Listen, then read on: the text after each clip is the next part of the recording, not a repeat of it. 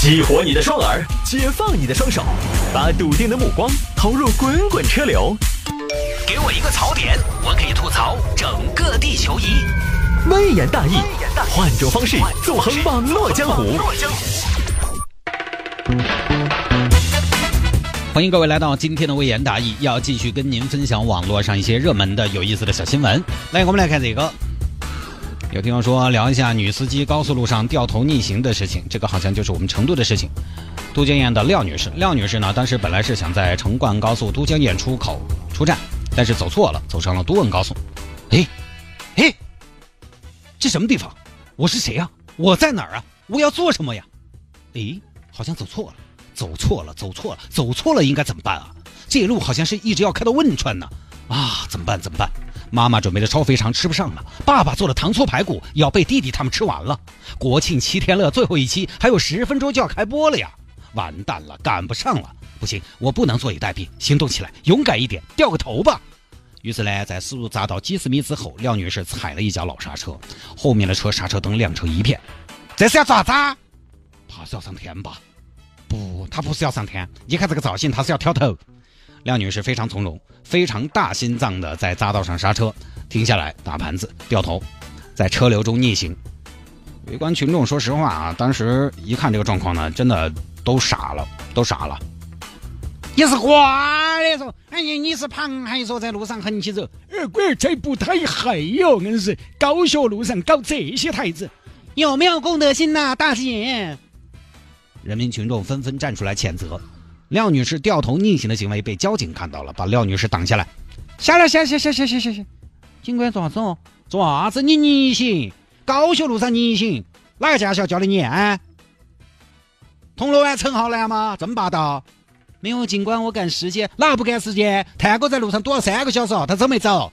他带了自己女儿的，他已经有六个小时没屙尿了，他赶不赶时间？呃，最后啊是罚款了两百元，然后扣了十二分。呃，说实话，该背死，这个确实太过分了。反正每年到了假期呢，总会有一些不太守规矩的人出现。其实高速路开车，我个人觉得是很安全的。为什么这么说呢？因为是封闭式的，你不用去提防周围突然出现一个什么人的。但是就怕这种突然的刹车呀、挑头啊、变道啊这种东西。去年吧，去年我媳妇儿他们家的一个熟人认识。就是认识那种关系。去年在重庆那边的高速路上，也是一年大驾，错过了出口。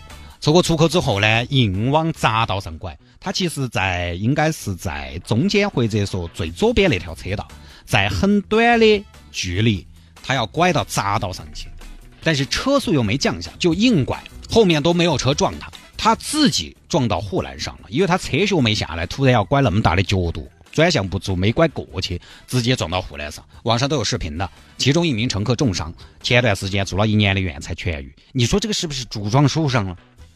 哎，城头嘛，我们开车不说了嘛，有的时候打二环嘛慢嘛，对不对？出个事一般也不会太大。你下班晚高峰，你在主干道上，你出个大事让我看看。双方以每小时五公里的时速发生了惨烈的碰撞，大家下车查看之后均无损伤，友好的离开了现场。对城头你松一点都理解，高速路上不害怕吗？各位，高速路上出事了，很有可能你连后悔的机会都没有，连吸取教训的机会都没得。还有，我觉得有一点是什么呢？处罚的力度的问题。比如说廖女士这个啊，最后罚的是两百元，十二分。两百元呢，基本上可以看成是不惩罚，因为现在人你让他摸两百块钱出来可以啊，基本上起不到什么震慑作用。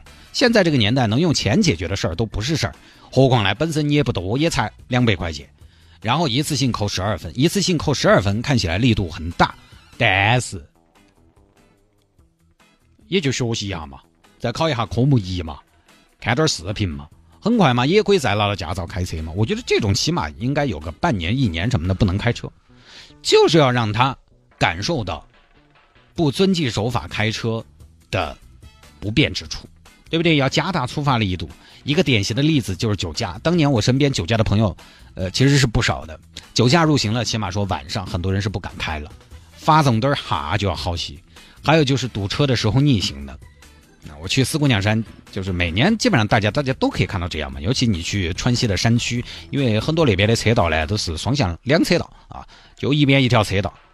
我去四姑娘山，在熊猫大道快到映秀的地方大堵车。熊猫大道啊，这个名字很大气，但是它宽度呢不够宽，不如它的名字来的大气，因为它地形的限制嘛，山高谷深的，它路比较窄，就是双向两车道，大家都井然有序的依次排行，总是有车子打出来，打到对向车道，然后一脚又绝尘而去。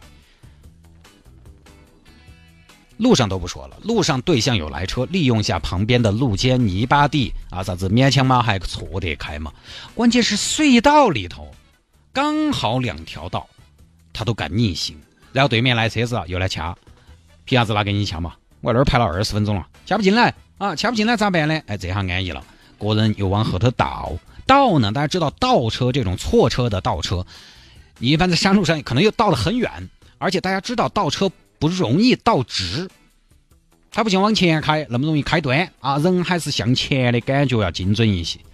对于往后的位置，其实判断不好，他有半天倒不对。一会儿呢，车钩子啊又倒来斜起；一会儿呢，车钩子又倒来竖起。为了倒正，倒一把往前要开两下，就一倒三回头，你不尴尬吗？那么多人在看你呀！可能他就觉得我的车贴了膜的，你们看不到我，幼不幼稚？这么操作的朋友，你想一下，为什么那么多人在排队，而你可以不排？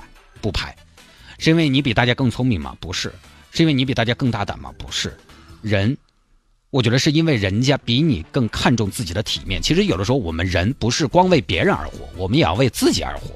有的时候我们不光是要让别人满意，我们也要让自己满意啊！各位，你自己对自己的评价，你自己对你的肯定也很重要。我觉得很多朋友。之所以不去插队，啊，不去逆行，就是因为人家自己对自己要求更高，是因为人家明白堵车的时候按部就班，依次通行，不争不抢才是最快的通行办法，是因为人家考虑了人可能在公共场合你不能太自私，而你恰恰可能有点自私，也或者说呢，你当时啊特别的心急火燎的，有什么急事儿啊？但这个我们不讨论。我之前说过的，其实很多不文明的现象都是因为自己把自己看得不够重而导致的。人有时候要轻看自己，有时候要看重自己，把自己当成一个体面人。你比如说我，我为啥子那天老老实实在那儿拍的？因为我会告诉自己，你好歹是个主持人，哎，你好歹是个当爹的，哎，你好歹嘛微信上嘛也有几万粉丝嘛。我这个时候把自己当回事儿了，其实我对自己就有约束。在车里，其实我们每个人都是隐蔽的，没有人知道我们在社会中是什么角色，也没有人知道我们叫什么名字，在哪儿工作，担任什么职务。啊，但我那个车呢，可能本身比较打眼啊，在车海当中呢，其实也一眼就看得到。呃，这个时候其实就需要我们自己看重自己，就是所谓的慎独。没人知道你是谁的时候，你把自己当成谁？没有人给你画底线的时候，你给自己画什么样的底线？就是想一下那些逆行的朋友们，我经常设想一下，在所有车上打一个光标，那个光标一直跟到你车跑。光标显示内容包括了驾驶者的姓名、年龄、工作单位。你写给，乱掐的负责少一遍。为什么？因为怕曝光。为什么怕曝光？因为曝光别人就知道我的身份了。大家多而不少，现在都有点身份。我观察很久，那乱掐的里头嘛，开好车子的朋友嘛也不少嘛。你说你对不对？奔驰、宝马、路虎嘛，保时捷嘛都开起了，对不对？霸道那些，事业有成了，地位也不低了，何必嘛？我们这些小老百姓啊，有的时候反倒有点偶像包袱。你怎么能没有偶像包袱呢？长那么帅的，你说对不对？都是几个长得很帅的老师傅。所以，身份是对一个人的行为有很大约束作用的。但是你开车的时候，车里一坐，车窗一关，没人知道我们的身份了，于是就乱来了。这个呢，没也没法，一是靠处罚，二是靠自己自律。好吧，各位，这一条呢就跟大家分享到这儿啊。